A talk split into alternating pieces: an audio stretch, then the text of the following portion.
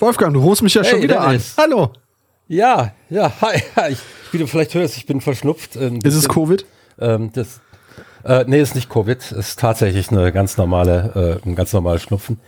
Ähm, aber ich bin auch so verschnupft. Ich habe kurz wieder in meiner Facebook-Timeline, jetzt wo ich dazu sagen, sind natürlich viele alte Leute drauf, weil ich bin ja selbst so ein Greis. Ähm, war mal wieder, ja, früher war die Musik am besten. Da kriege ich jetzt mal einen Hals. Und zwar völlig ohne Viren. Äh, was stimmt überhaupt? nicht. Okay. Ganz im Gegenteil, früher war die Musik schlechter. Ist das schon eine steile These, Wolfgang? Ich weiß nicht, ob die steil ist, aber ist jetzt meine These. Ich kann sie auch begründen.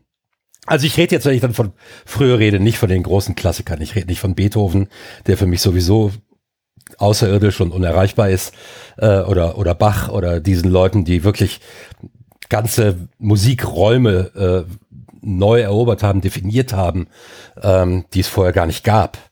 Ähm, sondern ich rede dann tatsächlich von dem, was so meine Generation die gute alte Zeit nennt, die, äh, nennt die 60er, 70er, 80er. Jetzt ist natürlich auch in den 60ern und 70er, 80ern viel Revolutionäres dazugekommen und das war natürlich für die Popmusik sehr viel Definition. Aber es stimmt einfach nicht, dass die Musik damals besser waren, dass die Songs damals besser waren.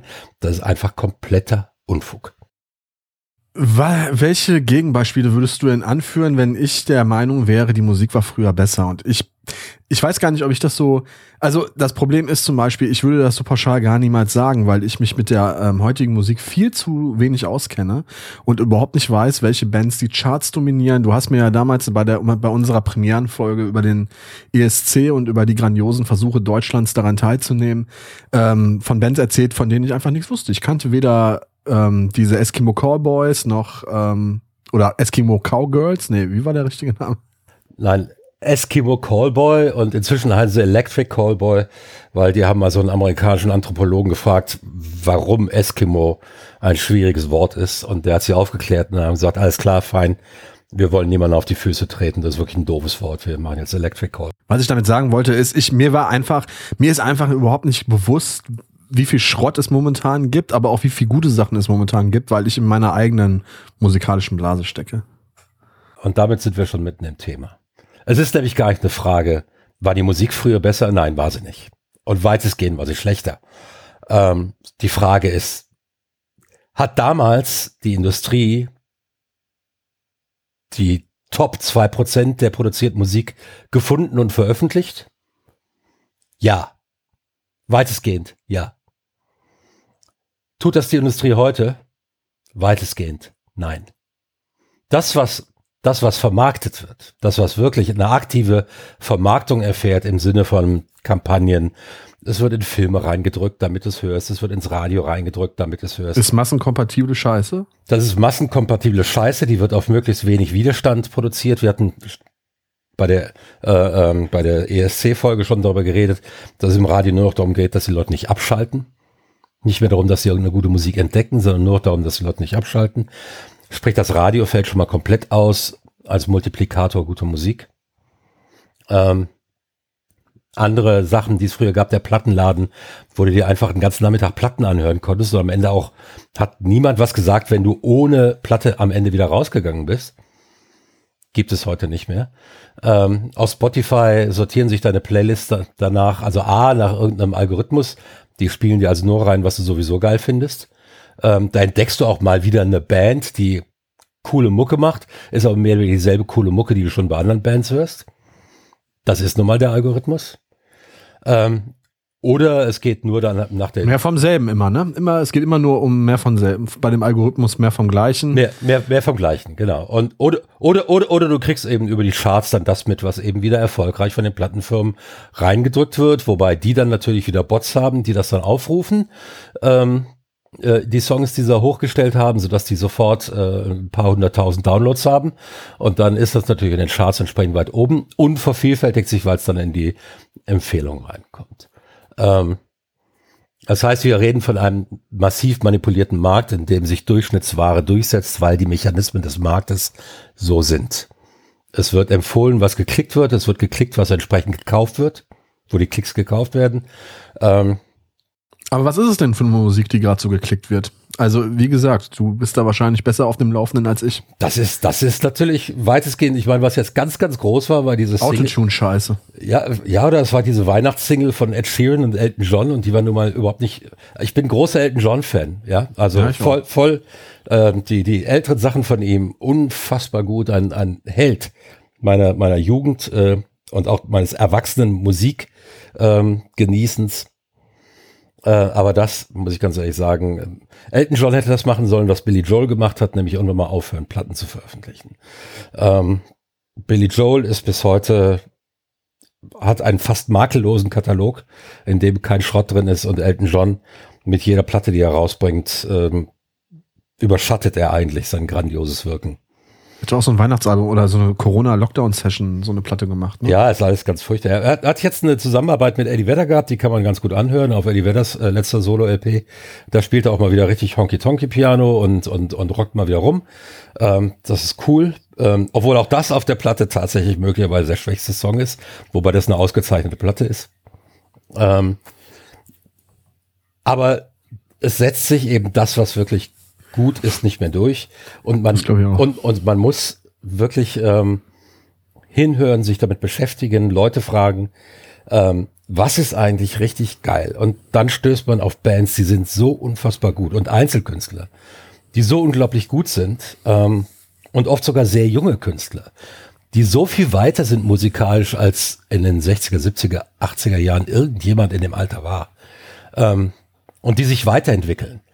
Ähm, und in dem Augenblick, ich bin ja gerne jemand, der auch mal meckert. Das heißt, ich meckere eigentlich meistens, aber hier muss ich mal sagen, Leute, wenn ihr beschissene Musik hört, dann seid das selbst schuld. Punkt. Mir hat vor wenigen Tagen ein lieber Freund aus Karlsruhe ja dessen Namen ich hier in diesem Podcast unerwähnt nee, den, äh, über, den, möchte. über den reden wir nicht. Über den sprechen, über, den, über diese Person äh, äh, möchten wir gerne den Mantel des Schweigens füllen. Der hat mir ein YouTube-Video geschickt ja. zu einer Band, die mir da bis dato wirklich tatsächlich unbekannt war, nämlich Mother's Cake. Ja. Und ähm, ich habe mir diesen YouTube-Link gerade eben auf der Toilette reingezogen, muss ich dazu sagen, weil, weil der liebe Freund geschrieben hat, dass das Video eine Minute und zwanzig geht. Nein, eine Stunde zwanzig. Genau, und das habe ich dann auch herausgefunden, dass das ein Konzertmitschnitt ist. Und ich habe es tatsächlich, meine Toilettensession hat etwas länger gedauert als ursprünglich geplant, deswegen podcasten wir auch eine Viertelstunde später. Ich habe mir gute 30 Minuten dieses Videos angesehen und bin, glaube ich, jetzt neuer Mother's Cake Fan. Ähm, ich war am Anfang etwas irritiert, weil ich dachte, da singt eine Frau und habe dann festgestellt, das ist ein Typ das ist einfach gigantisch gute Musik, die mir bislang weder der Spotify-Algorithmus noch der YouTube-Algorithmus und auch nicht der Apple Music-Algorithmus vorgeschlagen hat. Ich glaube, die hätte ich niemals entdeckt, wenn du mir nicht ähm, die Band näher gebracht hättest. Und du bist ab jetzt mein neuer, bester Platten-Musiktippgeber, Wolfgang. Ach so, damit halten wir dann übrigens auch die Frage geklärt, wer diese ominöse Person aus Karlsruhe war, die mir den Link geschickt hat über die wir ja nicht reden wollten. Äh, diese Band ist mir empfohlen worden von einem äh, Kollegen, der hier am ZKM gearbeitet hat zu dem Zeitpunkt, äh, Zentrum für Kunst und Medientechnologie in Karlsruhe. Ähm, ich habe die dann live gesehen vor, das war das letzte Konzert ähm, vor der Pandemie, beziehungsweise war eigentlich schon Pandemie, aber es war noch ähm, Februar 2020, man durfte noch in Konzerte gehen. Das ist eine österreichische Band, die nicht mehr aus Wien kommt, die kommt irgendwo vom österreichischen Land.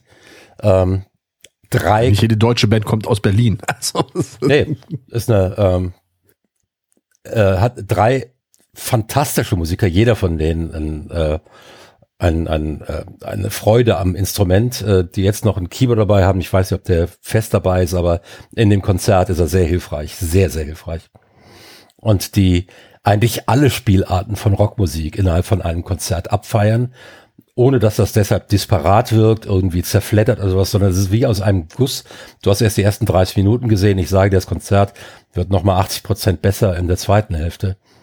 Ähm, weil die sich richtig dann auch hineinspielen. Ähm, es war eines dieser Konzerte, wo ich selbst, selbst ich mit damals schon fast 59 Jahren, ich hatte keinen trockenen Faden mehr am Leib, als ich da rauskam. Ähm, eine Band, die weitgehend unbekannt ist, die ein paar tausend äh, hartnäckige Fans hat, die es auch schon eine ganze Weile gibt. Ähm, aber die, man muss sich natürlich rumhören, man muss auch mal Interesse für Musik zeigen und dann kriegt man solche Tipps. Und dann hört man sich das an. Wir werden zwei, drei Links von dieser Band ähm, einstellen in, in, äh, in diesem Podcast für die Leute zum gefälligen Anhören. Ähm, ich habe mir dann auf diesem Konzert sofort den gesamten Vinylkatalog von denen zugelegt. Ähm, und das äh, ist auch die Studioalben sind wirklich sauber produziert. Sehr, sehr gut. Lass mich raten, die, die Platten sind doch alle mit Liebe gestaltet, schönes Cover, Artwork, Alle, so alles, ge- wie es alles, gehört. wunderbar, alles wunderbar, alles schön. Ja. Und äh, sie nennen ihre Musik Cyberfunk. Eigentlich auch ein geiler Begriff, oder? Ja. Also Cyberfunk ist ja, Ja. nun mal einfach auch mal Wort, äh, äh, phonetisch verwandt mit Cyberpunk und Ja. äh, ich finde, das ist einfach ein, Was- trifft es ganz gut auch. Die Musik ist sehr tanzbar an vielen Stellen, ähm, was die Leute im Konzert dann normalerweise auch richtig ans Tanzen bringt.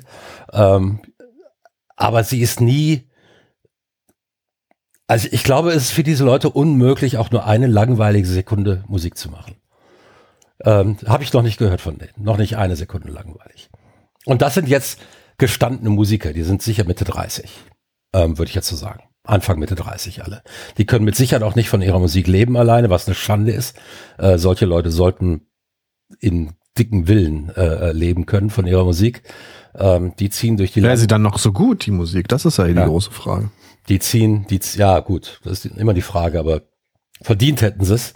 Ähm, die ziehen durch die Lande, spielen vor 200, 250 Leuten, wenn es mal hochkommt und ähm, äh, machen das wirklich aus, denke ich mal, mehr Spaß und der Freude, als dann wirklich, dass da Geld bei rumkommt.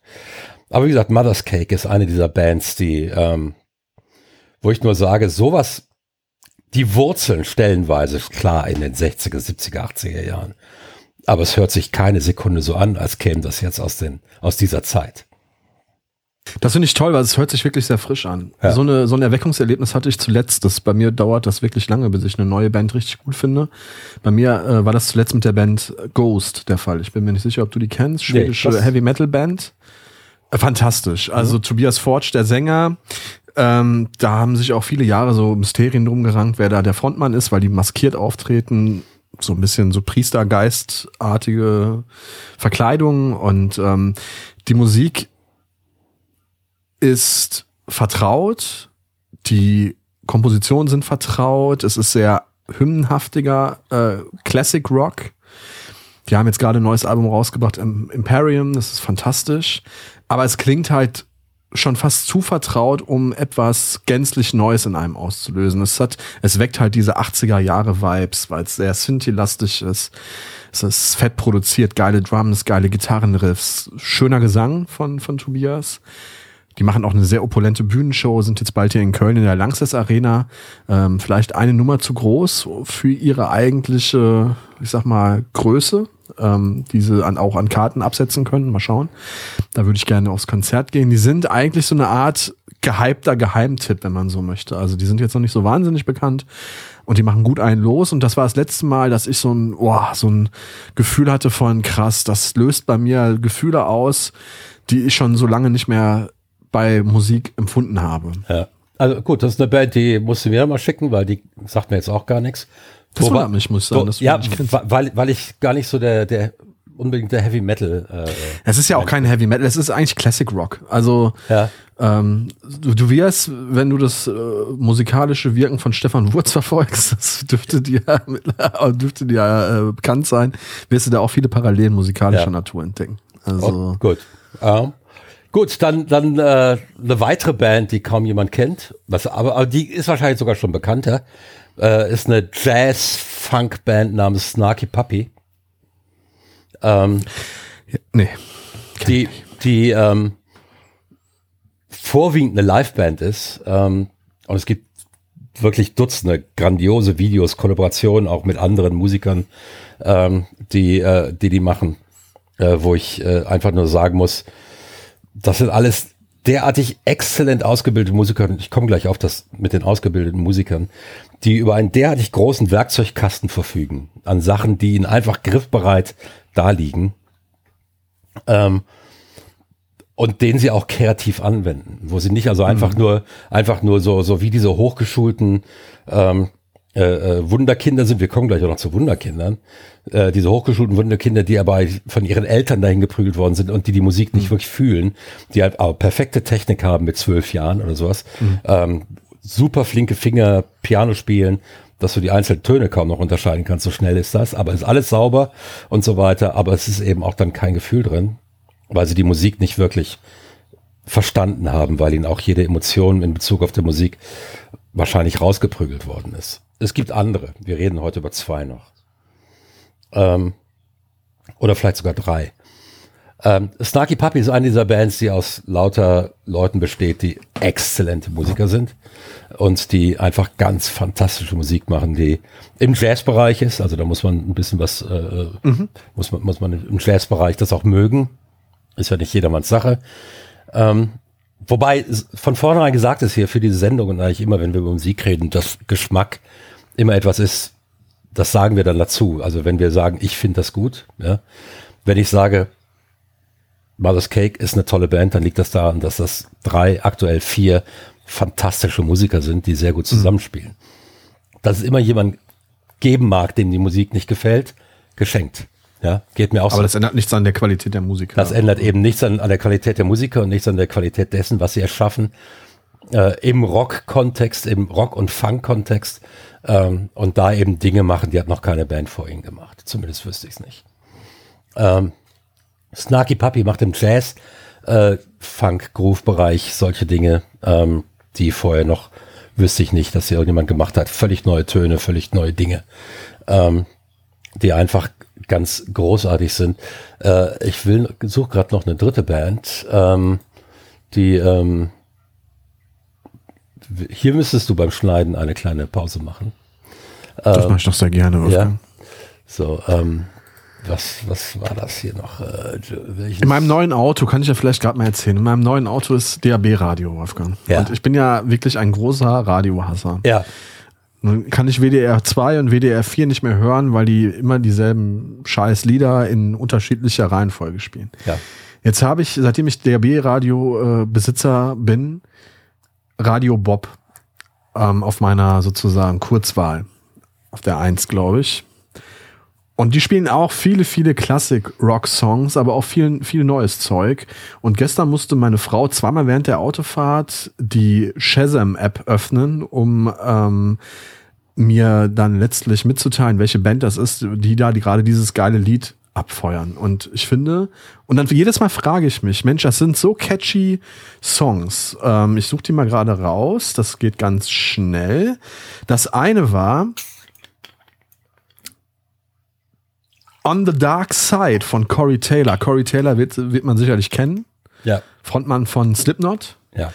Der war mir natürlich auch als Solokünstler bekannt und hat ähm, Through the Glass äh, äh, geschrieben und, und gesungen. Ein sehr, sehr geiler Rocksong, der ist aber schon mindestens 15 Jahre alt.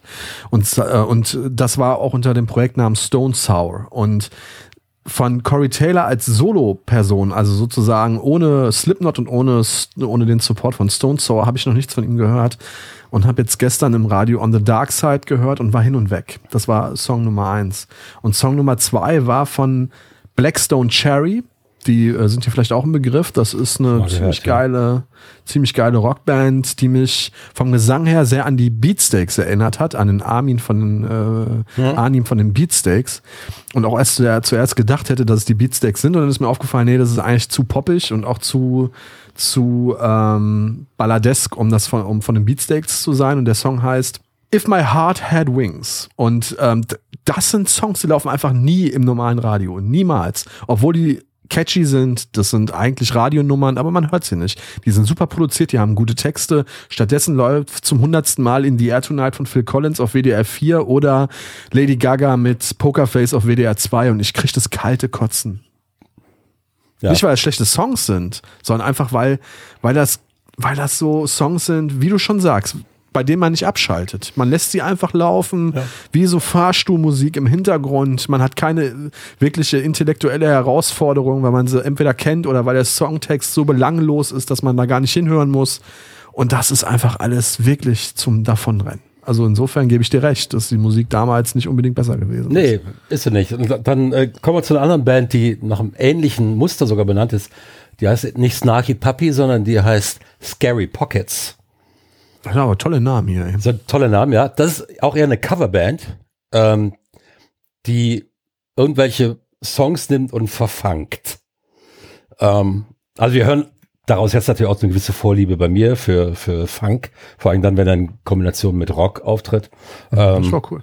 Ja, ähm, einfach weil der alte Körper will sich ja noch mal ein bisschen bewegen hier. Ähm, und, ah. und, und, und, über die, und über die Band, und das ist dann eben, wenn du so wirklich gute Coverbands hast, die dann andere Künstler anziehen, um beispielsweise mal zu singen, kommst du wieder auf neue Künstler. Da habe ich eine Sängerin entdeckt, eine Sängerin mit dem Namen ähm, Judith Hill. Also Judith Hügel. Ähm, und plötzlich klingt es überhaupt nicht mehr cool. klingt dann nicht mehr cool. Die hat eine der unfassbarsten Stimmen, die man sich überhaupt nur vorstellen kann. Äh, die hat mit diesen Scary Pockets unter anderem Walk This Way eingesungen, ist aber, Ach, als, ist aber als eigenständige Künstlerin absolut wert, äh, registriert zu werden. Das ist vielleicht die Sängerin, die in den letzten 100 Jahren am meisten Pech gehabt hat in ihrer Karriere. Die war erste Background-Sängerin bei Michael Jackson und sollte mit Michael Jackson zusammen auf der Bühne ein Duett singen und alles äh, genau auf der Tour, vor der Michael Jackson dann starb. Das oft bei der This Is It äh, ja, Tour. Genau. Mhm. Das heißt, da war dann der das ist natürlich sehr bitter. Stint weg. Sie lernte zwei Jahre später Prince kennen, hatte mit Prince auch eine Beziehung, hatte mit Prince auch eine Beziehung, hat mit Prince zusammen eine Platte äh, produziert, die fantastisch ist. Übrigens, fantastisch. Ähm, dann fingen die an, die Platte zu promoten und Prince starb. Und damit war vielleicht, hat die, vielleicht liegt ein Fluch über der Frau. Ich würde auch nicht mehr mit der zusammenarbeiten wollen, glaube ich. Ich weiß nicht, ich meine, sie sind ja beide letzten Endes durch einen sehr erweiterten und komplizierten Suizid ums Leben gekommen. Ähm, das ist das ja, ja, beide mit Drogen und so weiter. Deshalb glaube ich jetzt nicht, aber ähm, das war ja auch nicht die, ernst gemeint. Nee, natürlich nicht. Aber ähm, die diese Frau ist eine unfassbare Stimme und ich kann sie nur empfehlen. Judith Hill über Scary Pockets suchen, dann weiß man, wer das ist. Den Namen Judith Hill gibt's wahrscheinlich häufiger. Aber ähm, diese Frau ist auch nicht in der Lage, langweilig zu singen. Ähm, und kaum jemand kennt sie. Hast du den Namen schon mal gehört? Nee, ne? Nee, also, also zumindest nicht, dass stand, ich wüsste. Sie stand zweimal so knapp davor, dass jeder sie gekannt hätte und dann passierte es nicht. Ähm, wo wir dann dabei sind, äh, Sänger. Ähm, nee, ich fange anders an. Ich gehe jetzt so altersmäßig ein bisschen rückwärts. Wo bei, bei Jazz waren eben schon. Es gibt einen jungen britischen Künstler, ich glaube, der ist 27, 28. Ähm, auch unter den Fittichen von Quincy Jones, der immer wieder, wieder mal sehr, sehr, der, der berühmte Quincy Jones, der immer mal wieder ähm, junge Leute unter seine Fittiche nimmt und äh, ihnen Raum gibt, sich zu entwickeln. So ein bisschen äh, den äh, ähm, Mentor Der war doch auch Produzent von Jackson, ne? Meine ich, oder? Der hat das, der, der, Bad und so und Thriller. Der hat Bad und Thriller produziert und der war schon in den 40er und 50er Jahren, war, nee, 50er Jahren war der ja schon berühmt. Quincy Jones als Trompeter und dann als Arrangeur und Komponist hat für Frank Sinatra, äh, äh, mit Frank Sinatra lange zusammengearbeitet und so weiter. Ähm, also der hat, und Miles Davis und so. Also die, die Liste der Legenden, mit denen er zusammengearbeitet und die durch ihn auch besser wurden, größer wurden, die, das liest sich wie ein Who's Who der schwarzen Musikgeschichte. Ähm, jedenfalls der hat diesen jungen Künstler äh, auch unter seinen Fittichen und dieser, der junge Mann heißt Jacob Collier. Also Collier, wie, wie das französische Collier geschrieben mit C. Ähm, ein Jazzmusiker mit starkem Hang auch zum Pop und eigentlich allem, der, den man nur als vielleicht das Genie dieses Jahrtausends bezeichnen kann. Ähm, der spielt du erst. ist aber auch wieder mit Superlativen um dich. Wahnsinn. Ja, den muss man sich mal angucken. Der spielt nicht nur jedes Instrument, ähm, der hat auch Wege gefunden, wie er ähm, Modulationen im Jazz reinbringt, so dass er einen Vierteltonschritt weiterkommt innerhalb einer Modulation. Ein Vierteltonschritt, nicht ein Halbton, der ja das Normale ist, ja, sondern ein Viertelton, das heißt noch mal kleiner. Und es klingt nicht mal schräg. Er kriegt das hin. Und er kann das alles singen. Er singt das dann in gelehrten äh, äh, äh, Sachen ein. Und auch da kann ich nur empfehlen, werden auch wieder ein paar Links haben. Ich kann nur empfehlen, da mal reinzuhören.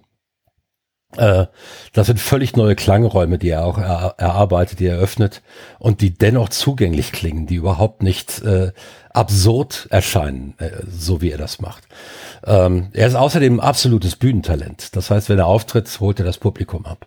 Er ist also niemand, der dann, der dann so irgendwie zusammengekaut vom Piano singt und dann irgendwelche äh, Jazz-Sachen raushaut, die kein Mensch mehr versteht, sondern da da, da tanzt man mit, da ist man voll dabei, er holt einen ab ähm, und macht dabei seine Sachen, wo jeder denkt, um Gottes Willen, was tut er hier gerade, aber es klingt gut.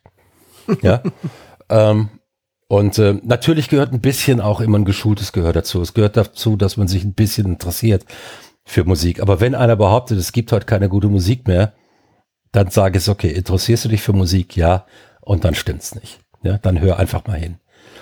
Sucht vielleicht nicht an den richtigen Stellen, weiß man alles nicht, ne? Ja, Aber es, solche Pauschalurteile sind eh dummes Zeug. Man, man muss es halt finden. Und äh, da sind dann eben solche Sachen, auch eine andere Band, die viele Cover macht, wo man auch exzellente Musiker und äh, ähm, äh, Sänger entdecken kann, ist die Postmodern Jukebox, die ist jetzt bekannter. Äh, die hat voll, volle Konzertsäle. Aber ich hätte in meinem Leben nie von Haley Reinhardt gehört, wenn, wenn sie, wenn die nicht Creep gesungen hätte, zusammen mit Postmodern Jukebox, das inzwischen, glaube ich, 110 Millionen Aufrufe oder sowas hat. Ähm, ein, ich glaube, wir hatten wirklich ein kreatives Loch zu Beginn der 2000er. Als das Internet noch in den Kinderschuhen steckte, als sowas wie YouTube und Spotify noch ganz weit am Horizont äh, lagen, da glaube ich, gab es wirklich ein kreatives Loch, wo auch da gerade auch auch da da gab's gute Musik. Ja, da gab es die Libertines. Das war die Zeit von Libertines äh, die eine ex exzellente, wichtige Rockband waren, die Arctic Monkeys. Absolut. Die Arctic Monkeys. Natür natürlich The Hives und ja. so weiter. Die kamen ja. ja. alle auch in, da war dann letztlich ja auch ähm, Skandinavien, sag ich mal, der Impulsgeber für neue und frische Rockmusik, die sich aber auch sehr stark an den 60ern, 70ern und 80ern orientiert hat. Aber ja. sei es drum. Aber es war halt eben auch die Zeit, in der diese ganzen Retortenbands aus, wie Pilze aus dem Boden geschossen kamen und Castingshow-Formate entwickelt wurden und so. Und da hatte ich schon das Gefühl, als Anfang 20-Jähriger, dass ähm, 2000 bis 2005, 2006 rum, so fünf, sechs Jahre wirklich kreativer Stillstand in der, in der, zumindest in der Gut. deutschen Musikszene das, zu spüren. Das, das hat man ja immer mal. Das hattest du auch Mitte der 70er Jahre in der Rockmusik, bis dann der Punk alle wieder durchgeschüttelt hat. Ähm, also das, das hast du immer mal wieder. Ähm, ich finde, heute ist fast eher schon Überangebot. Deswegen würde ich deiner These auf jeden Fall zustimmen. Ja. Ich finde, heute ist es fast schon ein krasses Überangebot an guten, an gutem Zeug. Und zwar aus allen Spielrichtungen. Wenn ich elektronische Musik liebe, und ich liebe elektronische Musik, ich habe es früher selber aufgelegt und viele Nächte dazu gefeiert und getanzt, da kann ich mich vor, vor Neuerscheinungen kaum retten. Früher ist man im Plattenladen gegangen, wie du es vorhin beschrieben hast. Und in meinem Fall war das der Important Record Store in Essen. Mhm. Und dann bin ich hingegangen und habe mir die neuesten Erscheinungen aus dem Bereich Techno, Schranz und äh, Acid durchge, durchgewühlt, habe die Platten aufgelegt auf, auf, auf, mein, auf den Technics 1210er, habe hab die abgehört und habe mir die mitgenommen, wenn es mir gefallen hat. Da hat also sozusagen schon eine große Vorauswahl stattgefunden, weil man das Zeug ja auch bezahlen musste. Also ja. hat man nur das mitgenommen, was man wirklich mochte. Und heute, wenn ich Spotify oder Apple Music anmache oder Deezer und, und, mhm. und, dann kann ich ja sozusagen zwischen 200, 300 Neuerscheinungen pro Woche wählen. Wer soll das denn alles hören? Und, und das und, ist äh, oft ist, gutes Zeug. Und es kostet alles nichts. Das ist ja zumindest darüber, sehr können, wenig. Darüber können wir gleich noch reden, was das bedeutet, dass Musik heute nichts mehr kostet und dadurch oft auch wenig bedeutet. Ja, ähm, wenn ich jetzt hingehe und sage, alles klar, jetzt haben wir Scary Pockets, äh, Post Malone Jukebox, wir haben Judith Hill, wir haben äh, Haley Reinhardt, James Morgan ist da auch zu, zu nennen, eine fantastische Sängerin. Ähm, jetzt gehen wir mal ein bisschen zurück und dann kommen wir zu einer sehr jungen Frau, ähm, die mich das erste Mal, also da habe ich heute noch, wenn ich dieses Video sehe, habe ich immer noch Schwierigkeiten, das in meinem Kopf überhaupt zu computen, dass Bild und Ton tatsächlich zusammengehören und nicht zwei. Ich habe gestern habe ich ein Video gepostet, da tanzen Fred Astaire und äh, äh, äh, wer, wer war's? Ist egal, äh, tanzen auf Led Zeppelin. Das ist natürlich übereinander gelegt, da weiß man, das hat einer geschickt übereinander gelegt. Dieses Video ist ein neunjähriges Mädchen, äh, weißes Mädchen, das I Put a Spell on You singt am Anfang die Tasse ähm, mit einem Bild von Screamin' Jay Hawkins, das ist der Originalautor des Songs und erster Interpret, äh, hochhält und dann den Song singt wie Screaming Jay, Jay Hawkins, aber nicht original nachgemacht, sondern in einem eigenen Arrangement. Sie hat das tatsächlich selbst arrangiert und singt es dann. Und singt es ungefähr in der Tonlage, in der ich jetzt spreche. Ähm, und äh, schreit darum und stöhnt und und du merkst, und ich hatte eben von diesen Kinderstars gesprochen, die alles technisch perfekt machen, es aber nicht spüren. Aber in dem Augenblick weißt du, sie, sie begreift den Song. Ob sie das Gefühl wirklich schon mal gespürt hat, so wage ich zu bezweifeln. Ich hoffe nicht, nicht mit neun Jahren. Ähm, aber, aber die Emotion, die sie spürt, wenn sie das hört, und sie spürt offensichtlich Emotionen, die kann sie abrufen und es wird umgekehrt ähm, dann auch interpretieren. Und das ist nicht nur technisch exzellent, was sie da macht, es ist komplett, man, man glaubt es nicht. Und ähm, es funktioniert als Song und sie bosst im Studio, das ist das Video, sie bosst da die Band herum und sagt, du machst jetzt das, du machst das. Und, und es funktioniert und die Band hat natürlich Spaß dabei, sich vom neunjährigen Mädchen rumbossen zu lassen. Vor allem dann, wenn dann so ein geiler Song bei rauskommt.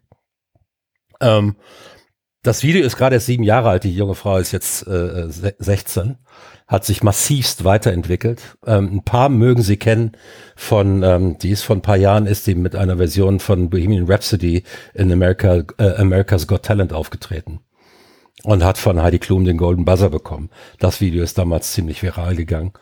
Ähm, die ist jetzt 16, hat äh, gerade jetzt My Funny, Funny, My Funny Valentine von Frank Sinatra äh, neu aufgenommen und zum Valentinstag veröffentlicht. Und sie klingt wie eine erfahrene 40-jährige Jazzsängerin dabei. Ähm, du, sie spürt das alles, sie hat das drin. Und sie hat es auch wieder selbst arrangiert, alles. Ähm, die haut ständig irgendwelche fünf Tage oder was, nachdem jetzt der, letzte, der letzte Song von Adele, Easy on Me, rauskam, hatte sie eine äh, Interpretation davon veröffentlicht, die meines Erachtens mindestens auf gleicher Höhe ist äh, musikalisch. Ähm, was anderes, ist was anderes, obwohl sie eine, auch, auch diese, diese raue Stimme kann, äh, die, die Adele kann. Aber sie, sie singt halt noch ein paar Schleifen dazu, hat auch eine etwas andere Betonung, ist ganz klar ihre Version. Wenn die beiden nebeneinander hörst, gibt's kein Vertun. Ähm, kann natürlich nur hoffen, dass, äh, wenn sie weiter große Karriere machen möchte, dass sie sich so weit wie möglich von Heidi Klum entfernt, anstatt. wie gesagt, das, das ist 13 Jahre her. Der, der Simon Cowell oder wie der Typ heißt, der hat ja dann auch sofort einen Vertrag angeboten. Ach, gesagt, das ist 13 Jahre her gewesen mit nee, America's nee, Got Talent. Nee, das ist drei Jahre her. Das drei Jahre. Drei. Da war sie 13. Da war sie 13. Und ähm, also der Simon Cowell oder wie er heißt, der hat ihr dann auch sofort einen Vertrag angeboten. Sie hat abgelehnt woraus sie das auch nicht gewonnen hat. So funktioniert es ja immer bei diesen Talent-Shows. Sie, sie hat übrigens mit sieben Jahren Norway's Got Talent gewonnen, und zwar im Segment für Erwachsene. Nicht die Kindershow, sondern die Erwachsenenshow mit sieben Jahren. Ähm, mit ein paar Jazz-Standards von Billie Holiday und äh, äh Etta James und ähm, äh, äh, äh, Janis Joplin. Mit Janis es gibt so Ausnahmetalente, ne? Es gibt sie so Jahrhunderttalente. Sie, sie ist ein also. absolutes Ausnahmetalent. Ähm, und äh, Angelina Jordan äh, muss man auch mal auschecken äh, für, für unsere werten Hörer. Auch da werden wir mit Sicherheit zwei, drei Links hinter haben. Ähm, und da sind wir bei den, bei den Kinderstars. Und da gibt's eben so welche, die, und, und da möchte, muss ich jetzt erstmal noch ein bisschen ausholen, bevor ich noch zwei weitere nenne als die Leute angefangen haben in den 50er, 60er, 70er Jahren ähm, den Blues zu nehmen und zu Rock'n'Roll, ähm, Pop, Rock, Bluesrock zunächst, später Heavy. Heavy Rock gab's noch vor Heavy Metal. Also sowas wie Uriah Heep und Deep Purple galt zunächst mal als Heavy Rock. Ähm, Deep Purple natürlich eine der eine der Founding Bands des Heavy Metal heute, ganz klar. Aber wenn, ich, wenn man sich Deep Purple anhört, hört man noch ganz tief die Wurzeln im Blues die hört man bei Iron Maiden kaum noch. Zumindest bei äh, ab dem Moment, wo, wo ähm, Oh Gott, jetzt werde ich gekreuzigt. Ja, bitte. Nein, sag's. Ich äh, warte, bist du die Richtige. Bruce Dickinson? Bruce, genau. In dem Moment, wo Bruce Dickinson das Mikrofon übernommen hat und nicht falsch verstehen, großartiger Sänger, Iron Maiden, tolle Band.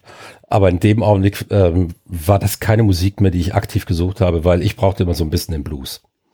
Und der war dann nicht mehr drin. Das wurde sehr weiß. Wer war denn davor? Sänger Paul Diano oder was? Ähm, müsst, das müsst ihr jetzt auch nachgucken. Mein Namensgedächtnis ist furchtbar geworden, aber äh, da, da hatten die noch, da hatte die Band noch ein bisschen mehr, mehr dreckigen äh, Dreck unter den Fingernägeln, ähm, war, war bluesiger, war grittiger und es wurde alles ein bisschen cleaner, sauberer und weißer und klassischer ähm, mit Dickinson. Und das war dann eigentlich auch tatsächlich das, was man heute Heavy Metal nennt. Ähm, diese Musiker mussten das alles selbst rausfinden.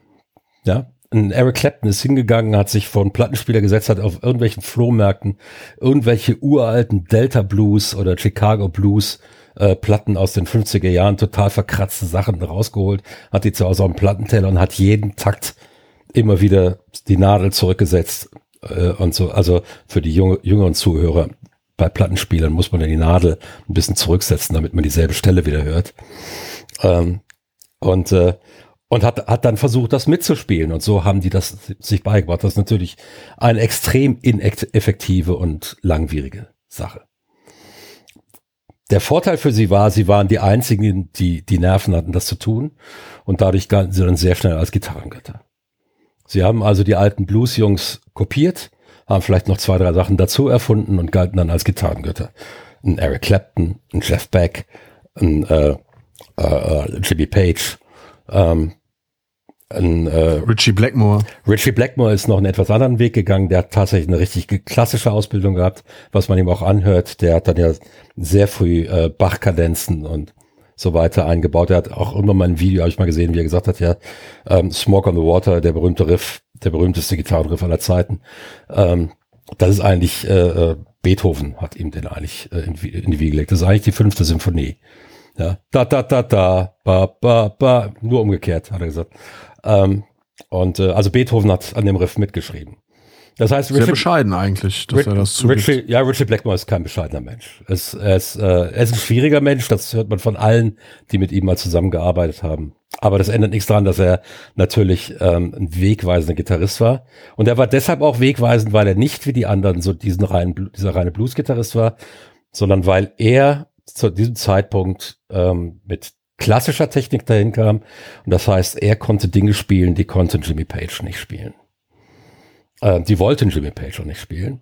Aber er konnte sie spielen und das hat im Deep Purple Zusammenhang mit John Lord an der Orgel zusammen sehr, sehr viel Sinn ergeben. Aber die mussten sich eben, und das ist der Kern der Sache, die mussten sich das eben selbst erarbeiten. Und das war langwierig. Ja. Und dann kam eben ab und zu mal ein Genie vorbei, wie ähm, Jimi Hendrix, der mit 15 Jahren angefangen hat, Gitarre zu spielen und äh, sich dann alles, auch alles selbst beigebracht hat, aber der ähm, 16 Stunden am Tag Gitarre gespielt hat, der ist mit der Gitarre ins Bett gegangen und wieder aufgewacht und hat weitergespielt. Ähm, und ähm, der hat das dann auch nochmal weitergetrieben. Der hat dann Räume auch geschaffen äh, für die Gitarre, ähm, die vorher nicht existierten. Der hat letzten Endes die E-Gitarre war bis dahin weitestgehend eine äh, verstärkte Western-Gitarre. Das heißt, die Leute haben eigentlich das gemacht, was man auch auf der Western-Gitarre spielt und das haben sie auf der E-Gitarre gespielt. Und da, durch die Verzerrungen haben sie dann noch ein paar Sachen dazu. Jimi Hendrix hat das alles umgeworfen. Ähm, das ist, ähm, das ist ja die Aussage von Eric Clapton, ist ja bekannt, der kam in diesen Club und da war dieser schwarze Junge, der gerade jetzt in London angekommen war und äh, Eric Clapton hatte sich in dem Augenblick vorgenommen, nie wieder eine Gitarre anzufassen als ihn. Der stand neben ihm auf der Bühne, ja, wurde gefragt, hier kann der mal, ne, darf der auch mal einen Song mitspielen, dann fing der an zu spielen. Eric Clapton ist von der Bühne gegangen, in die Garderobe, in die Garderobe und hat gegen die Wand getreten. Schöne Geschichte, ne? Ja. Das stimmt, meinst du stimmt? Eigentlich zu schön, um wahr zu sein. Ich kann es mir vorstellen, weil das war Aber wirklich. Ein bisschen Legende gehört einfach auch dazu. Ein bisschen Legende gehört dazu, ja. Genau. Also insofern, das waren Pioniere, aber die kamen, und das ist halt das Schicksal von Pionieren, die kommen nicht so weit. Die nächste Generation findet das, was sie gespielt haben, in Notenbüchern abgedruckt. Die bauen darauf auf und entwickeln das. Die bauen darauf auf und das wird die nächste Generation Lehrer und die bringt es ihren. Heut, heute ein Zehnjähriger, der anfängt mit der Gitarre und sich richtig dahinter klemmt, der sagt, das ist mein Ding, spielt mit 13 Jahren besser als Richie Blackmore jemals war. Ja, klar, weil er ja auf einem viel größeren, der Koffer ist ja viel größer. Ja. Also das ist ja das, der, der im wahrsten Sinne des Wortes ja. ist der Instrumentenkoffer größer. Ja, die, die, die, Werkzeug, die Werkzeugkiste ist gigantisch, ja. Das heißt, die, die können, dann kam irgendwann mal Steve Vai, hat neue Sachen gemacht, oder davor natürlich ein Eddie Van Halen mit seiner, mit seiner, mit seiner Picking, mit seiner Tapping-Technik. und so weiter, die dann wieder neue musikalische Räume. Und das steht den Kids heute allen zur Verfügung. Und heute siehst du dann 13-Jährige, die da äh, ähm, äh, Eddie Van Halen runternudeln und äh, das auch können. Ja, das hört sich auch gut an. Ja. Ähm, und die sind unglaublich schnell, weil die noch die jungen Finger haben und weil die noch keine Probleme mit der Gift haben. Ähm, ganz klar. Dann Kirk Hammett wurde von von dem Scorpions von Schenker inspiriert. Also das muss man sich mal vorstellen. Das, das, war, das, war, das, war, das war auch der Schenker, äh, und zwar beide Schenkers, Michael und Rudolf, äh, waren absolut, äh, äh, absolute Pioniere auf der Gitarre. Ja? Das wird, wird immer wieder vergessen. Es gab da, das waren natürlich exzellente Musiker, die waren nicht schlechter als heute. Sie hatten aber eine ganz viel niedrige Startrampe. Ja, ja? Und eine viel niedrige Startgeschwindigkeit ähm, weil sich alles erstmal beibringen mussten, alles erstmal rausfinden mussten. Die Kids heute, die, die, wenn die mit zehn Jahren anfangen und dedicated sind und das, es brennt in ihnen, wie gesagt, mit 13 Jahren ziehen die an dem vorbei, was Ende der 80er Jahre Standard war. Ja, Studiostandard. Ja? Das lässt sich ja auch auf viele andere Bereiche extrapolieren irgendwo. Also ich meine, das ist in der Kunst ja oft Und das so. ist ja auch gut so, ja. Und natürlich stehen denen damit auch ganz andere Harmonien, Harmonieräume zur Verfügung weil die gelernt haben, ah, das kann ich auch spielen, das kann ich auch spielen, das kann ich auch spielen. Wo Eric Clapton gesagt hat, immer gesagt hätte, das kannst du nicht spielen, das kannst du nicht machen. Ja, die machen das und es funktioniert. Ja. Und ähm, ich meine, allein die Computertechnik, was so. die dazu beigetragen hat, diese ganzen Pro-Tools und und und. Also wie viel einfacher plötzlich die Aufnahmen geworden sind, wo Eben. du früher ein sündhaft teures Studio brauchtest, setzt dich heute an deinen PC oder an deinen ja. Mac und, und, und nimmst deine Gitarre, hast ein GarageBand oder, oder Logic und, und, und kannst richtig ja semi-professionell arbeiten und es hört hinterher wahrscheinlich kein Mensch. Genau. Äh, früher, es gab in London drei oder vier Session-Gitarristen, die machten alles, die spielten überall.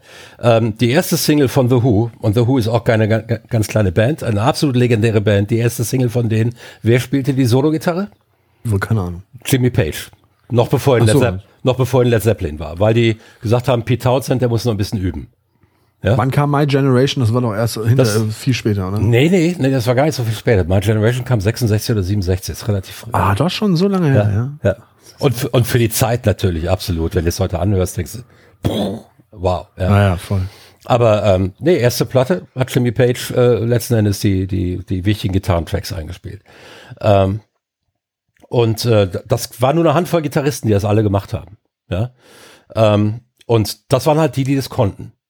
Und der ganze Rest war davon weit weg und es gab keine äh, Noten. Du müsstest nach wie vor alles von der Platte holen oder was. Vielleicht hast du schon ein Tonbandgerät, wo ein bisschen war es ein, einfacher zurückzuspulen, aber du musstest da sitzen und musstest jeden Ton.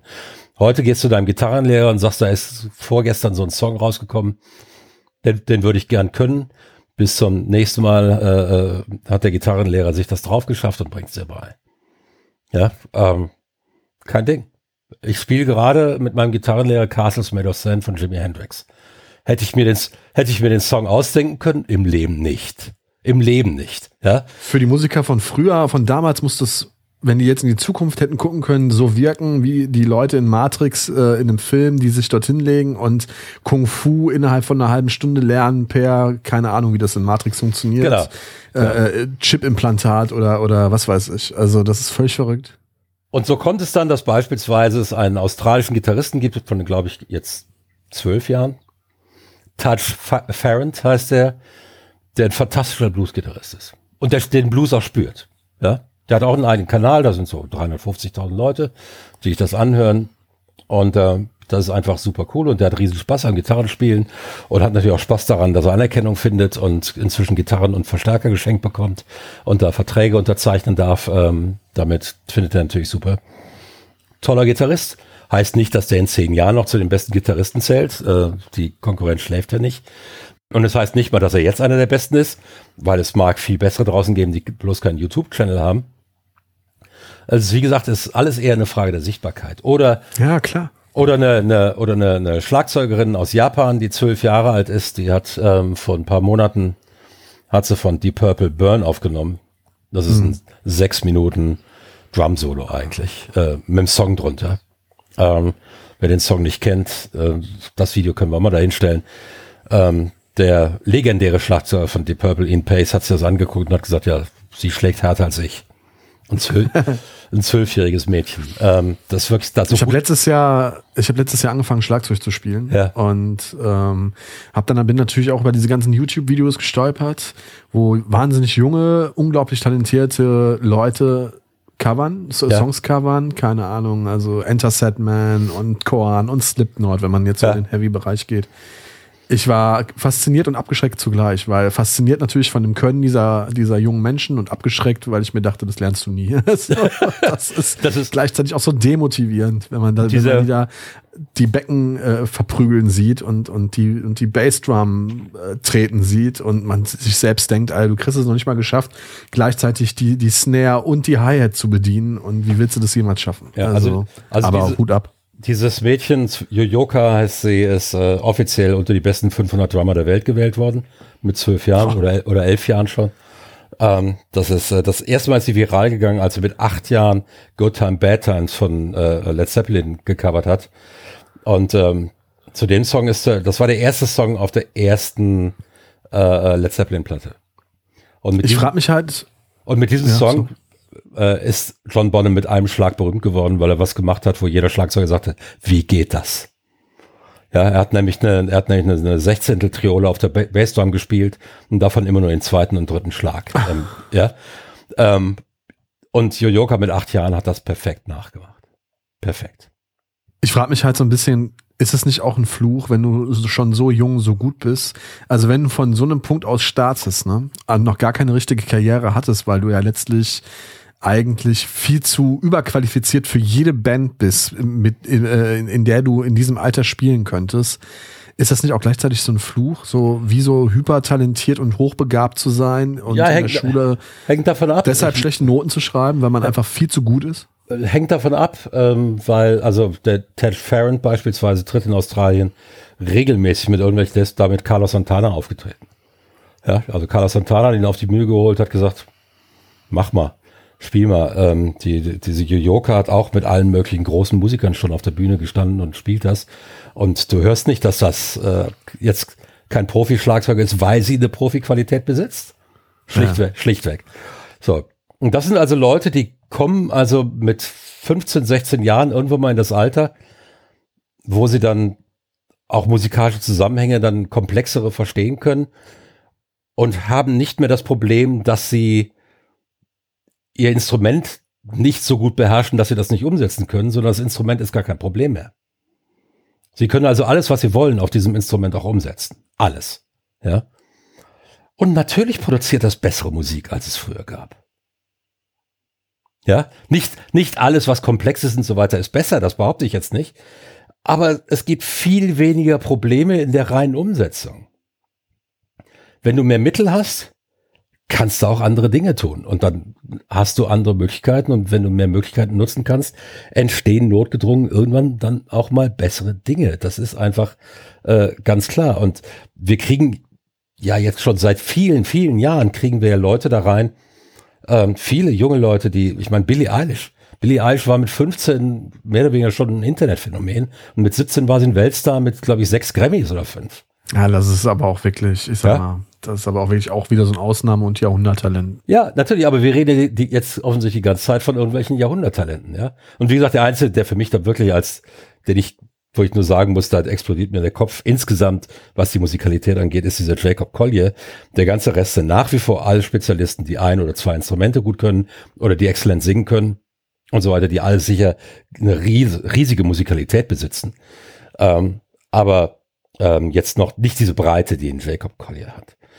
Und ähm, das Interessante für mich ist jetzt aber, die meisten dieser Namen, die wir jetzt genannt haben, werden die meisten unserer Zuhörer noch nicht gehört haben. Und das liegt jetzt, mir. und das liegt jetzt nicht daran, dass ich jetzt unglaublich viel Zeit damit verbringe, mir diese Leute rauszusuchen, sondern vielleicht auch, weil ich in meine Kanäle reingeschickt habe, mich interessiert das und dadurch kommt immer wieder einer an und sagt hier, hör dir mal das an, hör dir mal das an, hör dir mal das an. Ähm, und das ist eigentlich alles, was man braucht. Und dann ist man nicht mehr in dieser etwas, in dieser wirklich sorry Position zu sagen, früher war die Musik immer besser, früher gab es die beste Musik. Weil es stimmt nicht. Es stimmt nicht. Ähm, natürlich muss ich offen bleiben. Wenn ich erwarte, dass die Songs, die ich vor 20 Jahren geil fand, dass ich die heute wieder finde, nein. Die klingen heute anders. Aber es sind exzellent geschriebene Songs. Ja, irgendwann muss ich mich vielleicht auch mal von der Vorstellung verabschieden, dass ich einen guten Song daran erkenne, dass eine E-Gitarre drin vorkommt. Ja, es gibt exzellente Songs komplett ohne E-Gitarre. Ja, ähm, und ähm, das macht die Musik früher nicht schlechter. Die war äh, es gab unglaublich viel geile Musik und ich höre nach wie vor gerne und äh, wenn mir durch Zufall, was weiß ich nicht, äh, ähm, Salt the Swing von der Alchemy äh, auf YouTube über den Weg läuft, äh, Dire Straits, Hammer, Hammer. Dem Mann höre ich so gern beim Gitarrenspielen zu, das ist unglaublich. Und nach wie vor, und das ist jetzt 50 Jahre alt, und das äh, 40, äh, diese Aufnahme, diese Version, und das macht der Version gar nichts, das ist einfach ein zeitloses, geiles Stück Musik. Äh, ganz klar, es gab damals, aber zu sagen, es gibt heute nichts Ebenbürtiges. Es gibt genau das Gleiche nicht mehr, das ist richtig. Was daran liegt, dass es das schon gibt, das muss keiner mehr machen. Ja. Aber dann höre ich mir. auch wahnsinnig langweilig. Ja, aber dann höre ich mir, dann höre ich mir, ein, äh, äh, hör dir heute Abend noch die Minuten 30 bis äh, 80 äh, von von von äh, Mother's Cake, von Mother's Cake an und du wirst Momente haben, äh, die sind ein reines Erweckungserlebnis. Ja. Ich finde auch, ähm, das wollte ich auch nochmal ansprechen, dass Musikvideos mittlerweile, also auch nachdem die großen Musiksender ja dann kaputt gegangen sind, MTV, Viva und so weiter, gab es ja auch so eine Flaute, wo Musikvideos eigentlich plötzlich vom Radar verschwunden waren. Dann kam YouTube, dann hat es ein bisschen gedauert und jetzt habe ich das Gefühl, erleben Musikvideos auch wieder so einen, so einen, so einen, so einen zweiten Frühling. Ja. Es werden unheimlich gute Musikvideos gemacht, schon seit Jahren. Ich bin da wahrscheinlich auch wieder viel zu spät dran, late to the party. Aber äh, zum Beispiel jetzt, ich meine, gut, die haben natürlich auch ein unglaubliches Budget. Das neue Rammstein-Musikvideo zu Zeit ist einfach auch Kunst. Das, das Deutschland-Video ist ja wohl der. Ja, gut, das ist natürlich, steht über allem. Also. Weil gibt, gibt's, ähm, gibt's, gibt's ein besseres Video? Gibt's ein Video, wo du sagen würdest, von der Produktionsqualität her? Nee, nee. Also ich finde tatsächlich, Zeit ist genauso ansprechend, also ist genauso äh, ja. wirkungsvoll. Kommt auch wieder von derselben Band, ich, aber wahrscheinlich nicht vom selben Regisseur. Ich glaube, Spectre war der Regisseur von Deutschland. Ja. Von Zeit ist es jemand anders, aber ja. das ist einfach auch ein super gutes Video, wahrscheinlich schweineteuer. Ähm, das finde ich einfach auch faszinierend zu sehen. Und da gibt es ja auch und, im, im, im Rap viele gute Videos. Und da habe ich jetzt gesehen, nach elf Tagen 10 Millionen Abrufe. Irre, ne? Ja gut, das ist aber dann einfach auch, ich meine, das muss sich ja auch irgendwie refinanzieren, so ein Video. Also ähm, Klar. das ist einfach krass. Das, das ist echt krass. Das, das ist krass. Und äh, aber gut, jetzt reden wir natürlich von einer Band, die seit vielen Jahren bekannt ist, die kein Sichtbarkeitsproblem ja, ja, hat, die kein Sichtbarkeitsproblem hat. Aber ja, es ist, und damit sind wir jetzt wieder bei diesem Thema. Der Umstand, dass irgendwann in der zweiten Hälfte der 90er äh, Musik anfing, umsonst, mehr oder weniger umsonst zu sein. Erstmal diese ganzen Tauschbörsen, Napster und wie sie alle hießen, die ähm, Torrent. Tor Torrents und so weiter. Und dann ja, Spotify ist so gut wie umsonst. Du hörst ganze. Ich habe kein Spotify aus dem Grund, weil ich mich da schlecht fühle. Ähm, ich höre manchmal auf Bandcamp ein paar Sachen. Ich äh, äh, kaufe vor allen Dingen wieder Vinyl. Und ich glaube, dass der Vinylboom tatsächlich was damit zusammenhängt, dass es viele Leute gibt, die sagen, nee, ich möchte gezielt Bands unterstützen. Und ich kaufe das jetzt auf, auf jeden Vinyl. Fall, ausschließlich. Ja? Ich habe mir jetzt wieder ein Live-Konzert von, von Mother's Cake. Ähm, die müssten uns jetzt eigentlich bezahlen für den Podcast, ne? Eigentlich ja, ne? Mal das Management mal anschreiben hier, ey. Was ich ist da los? Ja, kann, kann, ich dir empfehlen, gestern gab es genau noch sieben Stück, jetzt höchstens noch sechs, weil ich habe eins gekauft. Es ist ein Set für 58 Euro oder sowas äh, von einem Live-Konzert ähm, in einem österreichischen Studio, ähm, in dem auch Judith Hill so eine Platte aufgenommen hat, die ich mir auch geholt habe. Die werden immer nur in 500er Auflage aufgelegt. Ach cool. Na, siehst ja. du mal. Ich äh, habe nichts mehr. Also ich habe mir jetzt vor kurzem, wie gesagt, Ghost gekauft. Ich mag ja auch, ich muss gar nicht, ich hab, bin Sucker für farbige Vinyl. Und ähm, also sobald ich irgendwie sehe, dass eine Band fünf verschiedene Vinyl-Fassungen äh, rausbringt, die schwarzen lasse ich liegen, die farbigen muss ich kaufen. Also ich, ich kaufe meistens eine farbige, äh, so, also so verrückt bin ich da nicht, aber eine Nee, nee, farbige. eine farbige, ja. klar. Ne? Also ich kaufe mir auch nur eine farbige. Und dann aber, äh, also ich die schwarzen lasse ich liegen. Und ich mache es aber sowohl als auch. Ich ähm, kaufe mir die Klamotten auf Vinyl und ähm, das auch sehr, sehr gerne. Seit zwei Jahren ungefähr, seitdem ich wieder einen vernünftigen Plattenspieler habe, kaufe ich mir alles, was ich mag, auf Vinyl. für unterwegs nutze ich dann Apple Music oder Spotify. Das ist halt einfach, sagen wir mal, so unglaublich komfortabel, wenn man unterwegs ist. Und da habe ich dann auch kein schlechtes Gewissen, weil die Bands, auch wenn es nur minimal ist, aber die bekommen Kohle dafür. Äh, minimal ist wirklich nur noch untertrieben beziehungsweise noch übertrieben. Das ist ja wirklich weniger als nix. Also, und, also äh, wenn du 1000 Download brauchst, um einen Dollar zu verdienen, äh, also da, da hört es dann auf. Äh, das, das ist äh, meistens sollte es da auch äh, andere äh, Sachen geben. Aber gut, ähm, ich fange jetzt keinen Streaming-Service an, nur um die Leute gut zu bezahlen. Dafür ist mein Leben zu kurz. äh, aber jedenf jedenfalls, ähm, diese Umsonstkultur hat Musik entwertet. Und, und dann kann es natürlich, wenn du dann tatsächlich 1000 Downloads haben musst, um einen beschissenen Euro zu refinanzieren, dann musst du Musik machen, ähm, die in der Nische, also sagen wir es mal so, wenn du dann Nischenmusik machst, kannst du dich nicht mehr refinanzieren. Ja, eventuell noch über ständiges Touren, ständiges auf der Straße sein und so weiter. Aber die Plattenverkäufe bringen dir ja nichts mehr. Wenn du früher 50.000 Platten verkauft hast, als Band und hast es vielleicht noch selbst gemanagt über ein Indie-Label und so. Da konntest du zwei Jahre von leben. Ja, weil die Band dann pro Platte drei Mark bekommen hat oder sowas. Ähm, wenn sie viel selbst gemacht hat, Management selbst und so weiter. Das, ja, das, ja, das war eben nicht mit einem Major, sondern das war Indie, ja. Und äh, es gab hier im Schwäbischen gab es eine Band, die Schweißfuß, die hat da mal 80 oder 100.000 von einer Platte verkauft und da haben natürlich sofort die Majors dann geklopft. Das ist ganz klar. Äh, haben die aber nicht gemacht. Die wollten Indie bleiben, sind dann auch irgendwann mal wieder in der Versenkung verschwunden, haben aber in meiner Generation einen bleibenden Eindruck hinterlassen, wenn du hier rumläufst und unter 50 bis 60 oder 70-Jährigen fragst, Schweißfuß sagt dir jeder geile Band. Ja, ähm, war eine Politband aus Tübingen, die auf Schwäbisch gesungen hat.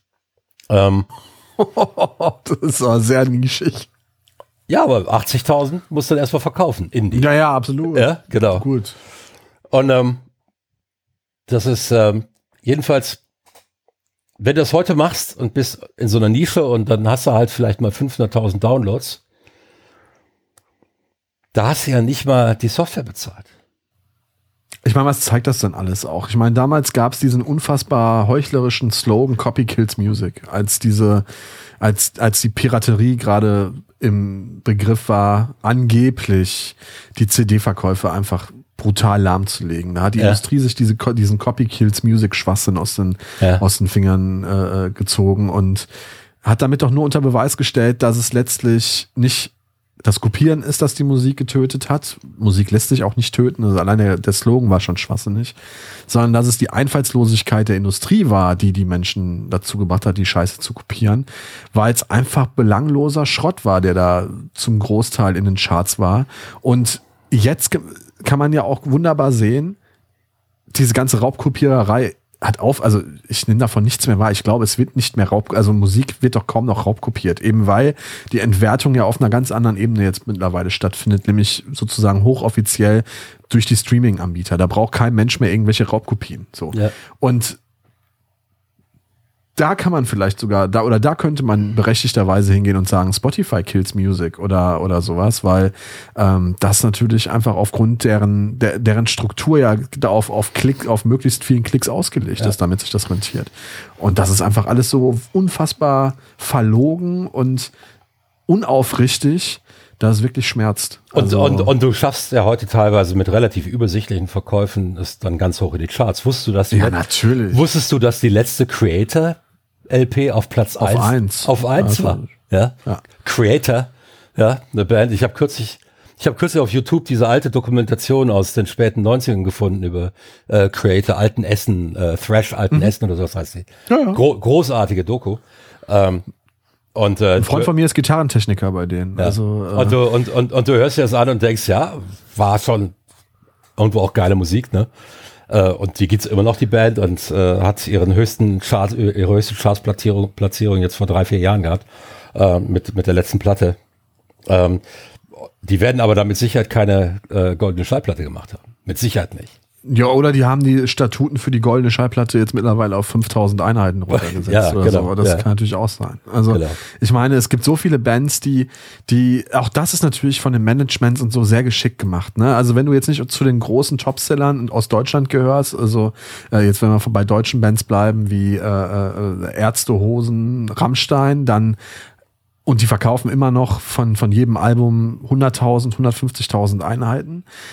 Da musst du tricksen. Und was machen die ganzen Bands und deren Managements? Die bringen von einem Album 20 verschiedene, 20 verschiedene Versionen raus. Die Collectors Edition, die Collectors Edition von der Collectors Edition mit Gürtelschnalle, mit Fan, äh, mit Aufnäher, mit Autogrammkarte, damit der Umsatz nach oben äh, ge, ge, gepusht wird. Weil letztlich ist ja nicht mehr nach Plattenverkäufen geht bei den offiziellen deutschen Charts, sondern nur noch nach Umsatz. Und ähm, dann kann halt auch eine Band wie Creator, ohne jetzt despektierlich zu sein, auf Platz 1 landen. Das wäre halt in den 90ern nicht passiert. Also das muss man einfach mal ganz klar sagen. Und in den 80ern auch nicht.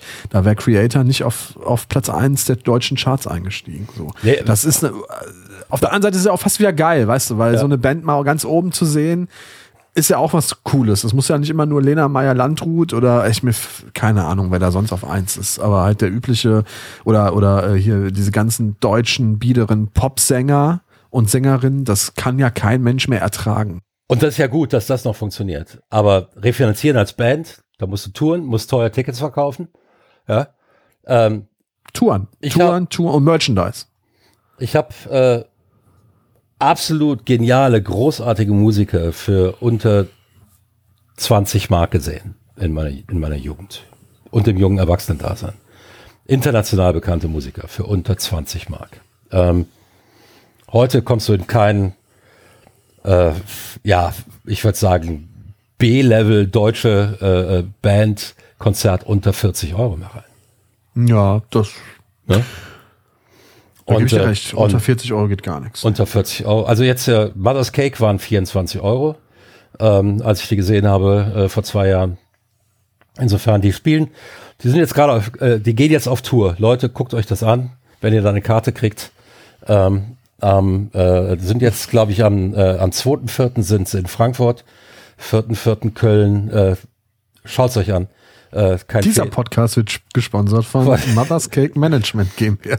Es wird eben nicht gesponsert von denen. Das ist der Fehler. Ja, aber jedenfalls gut, wir, wir laufen schon wieder über eine Stunde. Lass uns mal kurz hingehen. Die Musiker sind besser ausgebildet. Sowohl an ihren Instrumenten als auch theoretisch. Ähm, ihnen steht ein riesiger ähm, Werkzeugkasten zur Verfügung an Sachen, die frühere Musiker erstmal rausfinden mussten. Ihnen steht billigste Studiotechnik zur Verfügung. Ähm, das elf, äh, elf oder zwölf Grammy-Album, das erst von Billie Eilish, wurde im Schlafzimmer aufgenommen. Buchstäblich. Und im Schlaf, das wurde hinterher nur noch gemastert. Das wurde nichts mehr groß gemacht. Das wurde noch zum Mastering geschickt und fertig. Ähm, das heißt, du kannst für relativ wenig Geld Sachen aufnehmen, die hinterher sich endlos verkaufen, weil keiner mehr hört, ob das ein Studio für 450.000 Dollar war, ähm, das da äh, genommen wurde, oder das Schlafzimmer von einem 17-jährigen Teenager. Keiner hört, ob die Drums echt sind oder programmiert. Das ist einfach so. Ja, natürlich, klar. Und ähm, ja, wahrscheinlich Profischlagzeuger, die hören das noch. Ja, klar, Ja. natürlich. Aber wie, viel, wie viele Profischlagzeuger sind da draußen? Ne? Ähm, das heißt, das Potenzial ist da, um heute bessere Musik zu machen als früher. Und weil viel, es viel mehr Musiker gibt als früher, schon deshalb, weil wir viel mehr Menschen sind auf diesem Planeten, gibt es auch viel bessere Musik. Das Problem sind die Marketingbedingungen, sind die PR-Bedingungen, ist die Sichtbarkeit von Musik. Und wenn ich mich da ein bisschen drum kümmere, wenn ich tatsächlich an Musik äh, interessiert bin, kann ich Dinge finden, die meinem persönlichen Geschmack sehr entsprechen, die mein Bewusstsein an der Stelle auch erweitern, die mir zeigen, dass viele Traditionen von früher heute fortgesetzt werden, die sind nicht abgerissen. Die gibt es heute in sehr frischem, neuen Sound, ähm, die, ähm, wo ich aber genau erkenne, alles klar, dieser Sänger kommt daher, dieser Bassist kommt daher, diese Gitarre, die kommt daher. Ähm, aber sie klingt eben heute doch ein Stück anders und frischer und gibt mir nochmal was Neues. Und es ist heute viel mehr Verantwortung des einzelnen Konsumenten, sich selbst diese Sachen zu, zu suchen. Wenn ich Radio höre, werde ich im Stich gelassen. Wenn ich Fernsehe, gibt es überhaupt noch Musikfernsehsendungen? Weiß ich gar nicht. Eigentlich sehr schade ist, weil das wollte ich nämlich gerade auch nochmal ja. sagen. Ich finde, was die Leute, was diese Bands bräuchten oder diese Musiker, diese ob Solokünstler oder Bands, ist ja egal, ist Aufmerksamkeit und Reichweite. Und wie geil wäre das, wenn so auch bei der bei der einer jungen Zielgruppe populäre Personen wie Joko und Klaas ihre Reichweite nutzen und einen YouTube-Channel Channel machen oder in ihre ProSieben-Sendung eine Sparte reinbringen, wo sie einfach, sage ich mal, noch sehr unbekannte, aber geile Bands pushen oder ja. sowas. Ich fände das super. Ja. Also ja. Okay. Ja, sehe ich genauso. Und ich denke, ähm, an der Stelle ist dann tatsächlich der ähm, verantwortungsbewusste, erwachsene, reife Kunde gefragt. Ähm, erfahrungsgemäß, ich, ich höre unglaublich viele äh, neue Bands, auch äh, durch meine Kinder, die jetzt beide Anfang 20 sind und da natürlich auch noch einen äh, anderen Zugriff haben, wie, wieder auf Musik. Auch dadurch, dass sie beide einen sehr ungewöhnlichen Musikgeschmack haben, ähm, der eher nicht so massentauglich ist, weiß gar nicht, woher das kommt. Und ähm, jeden, jeden, jedenfalls ähm, kann ich nur empfehlen, äh, da reinzuhören. Es lohnt sich wirklich, da draußen liegen Schätze, tonnenweise Schätze. Das werden auf jeden Fall die längsten Shownotes aller Podcast-Folgen, die wir jeweils aufnehmen werden. Das steht fest. Absolut. Alles klar. Und damit ist meine steile These abgefeiert. Wolfgang, es war mir wie immer ein inneres Blumenpflücken mit dir äh, zu podcasten. Wie ja. immer großer, ein großes Vergnügen. Ja. Freundinnen und Freunde, das war ja jetzt mittlerweile die fünfte, sechste oder siebte Episode, je nachdem, wann sie erscheinen wird. Und wir bedanken uns schon jetzt für das durchaus vorhandene und positive Feedback zu den bislang erschienenen leider steil Episoden. Wir haben noch viel, viel vor. Ihr dürft uns gerne, und auch wenn es sich wie eine kaputte Platte anhört, möchte ich es trotzdem nochmal erwähnen, ihr dürft uns gerne mit einer 5-Sterne-Bewertung in dem Podcast-Player eurer, eurer Wahl unterstützen. Das hilft uns, Wolfgang und mir, mit diesem Podcast sichtbar zu werden oder zu bleiben. Und darüber hinaus sagen wir auch nicht Nein zu einem kleinen Abo auf Steady. www.steady slash leidersteil.de irgendwie so. Das steht auch in den Shownotes. Da könnt ihr euch ab 2,50 Euro ein Abo klicken. Ab 5 Euro kriegt ihr Sonderepisoden. Und ja, vielen, vielen Dank an alle da draußen, die uns die Treue halten und unsere Podcasts hören. Lieber Wolfgang, wir hören uns nächste Woche wieder mit einer steilen These von mir, die sich nicht um Musik drehen wird, sondern äh, da wird es um was anderes gehen. Um was verrate ich noch nicht, weil ich selbst noch nicht weiß. Ja, wir sind ja auch kein reiner Musikpodcast, ne?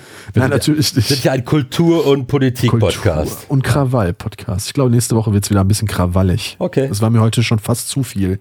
Friede und Übereinstimmung. Ja, es, es war übereinstimmende Meinung. Es war schon ich, fast zen artig. Ich, ich also, war heute so umarmend. Ne? Ja, ja, absolut. Es liegt vielleicht auch an dem Nasenspray, was ich da äh, äh ja. stehen sehe. Es ist, es ist leer, der Schlupfen muss jetzt weggehen. Gute Besserung weiterhin, Wolfgang. Wir hören uns. Alles klar. Euch da draußen, bleibt ja, gesund. Tschüss. Bis nächste Woche. Bis dann. Bye, Ciao. bye. Schatz, ich bin neu verliebt. Was? Drüben. Das ist er. Aber das ist ein Auto. Ja, eben. Mit ihm habe ich alles richtig gemacht. Wunschauto einfach kaufen, verkaufen oder leasen. Bei Autoscout24. Alles richtig gemacht.